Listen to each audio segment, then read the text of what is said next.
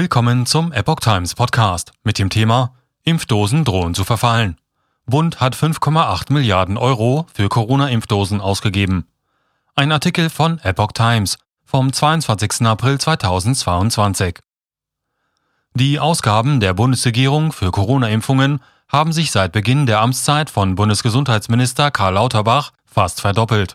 Ein Teil der Vakzine droht nun zu verfallen. Die Bundesregierung hat für Covid-19-Impfungen bislang rund 5,8 Milliarden Euro ausgegeben. Das geht aus einer Antwort des Bundesgesundheitsministeriums auf eine Anfrage von Linksfraktionschef Dietmar Bartsch hervor, über die die Welt am Sonntag berichtet. Stichtag war demnach der 13. April. Vor drei Monaten lag diese Zahl noch deutlich niedriger. Auf eine kleine Anfrage der Linksfraktion hin hatte die Bundesregierung am 20. Januar geantwortet, für Covid-19-Impfstoffe wurden mit dem Anordnungsdatum bis zum 14. Dezember 2021 rund 3,2 Milliarden Euro ausgegeben und vom Bund bezahlt.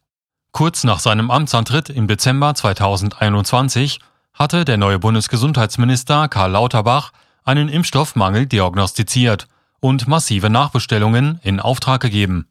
Inzwischen ist die Nachfrage nach Corona-Impfungen deutlich zurückgegangen, weshalb es Befürchtungen gibt, ein Teil der Vakzine könnte verfallen. Derzeit werden durchschnittlich täglich rund 12.000 Impfungen verabreicht.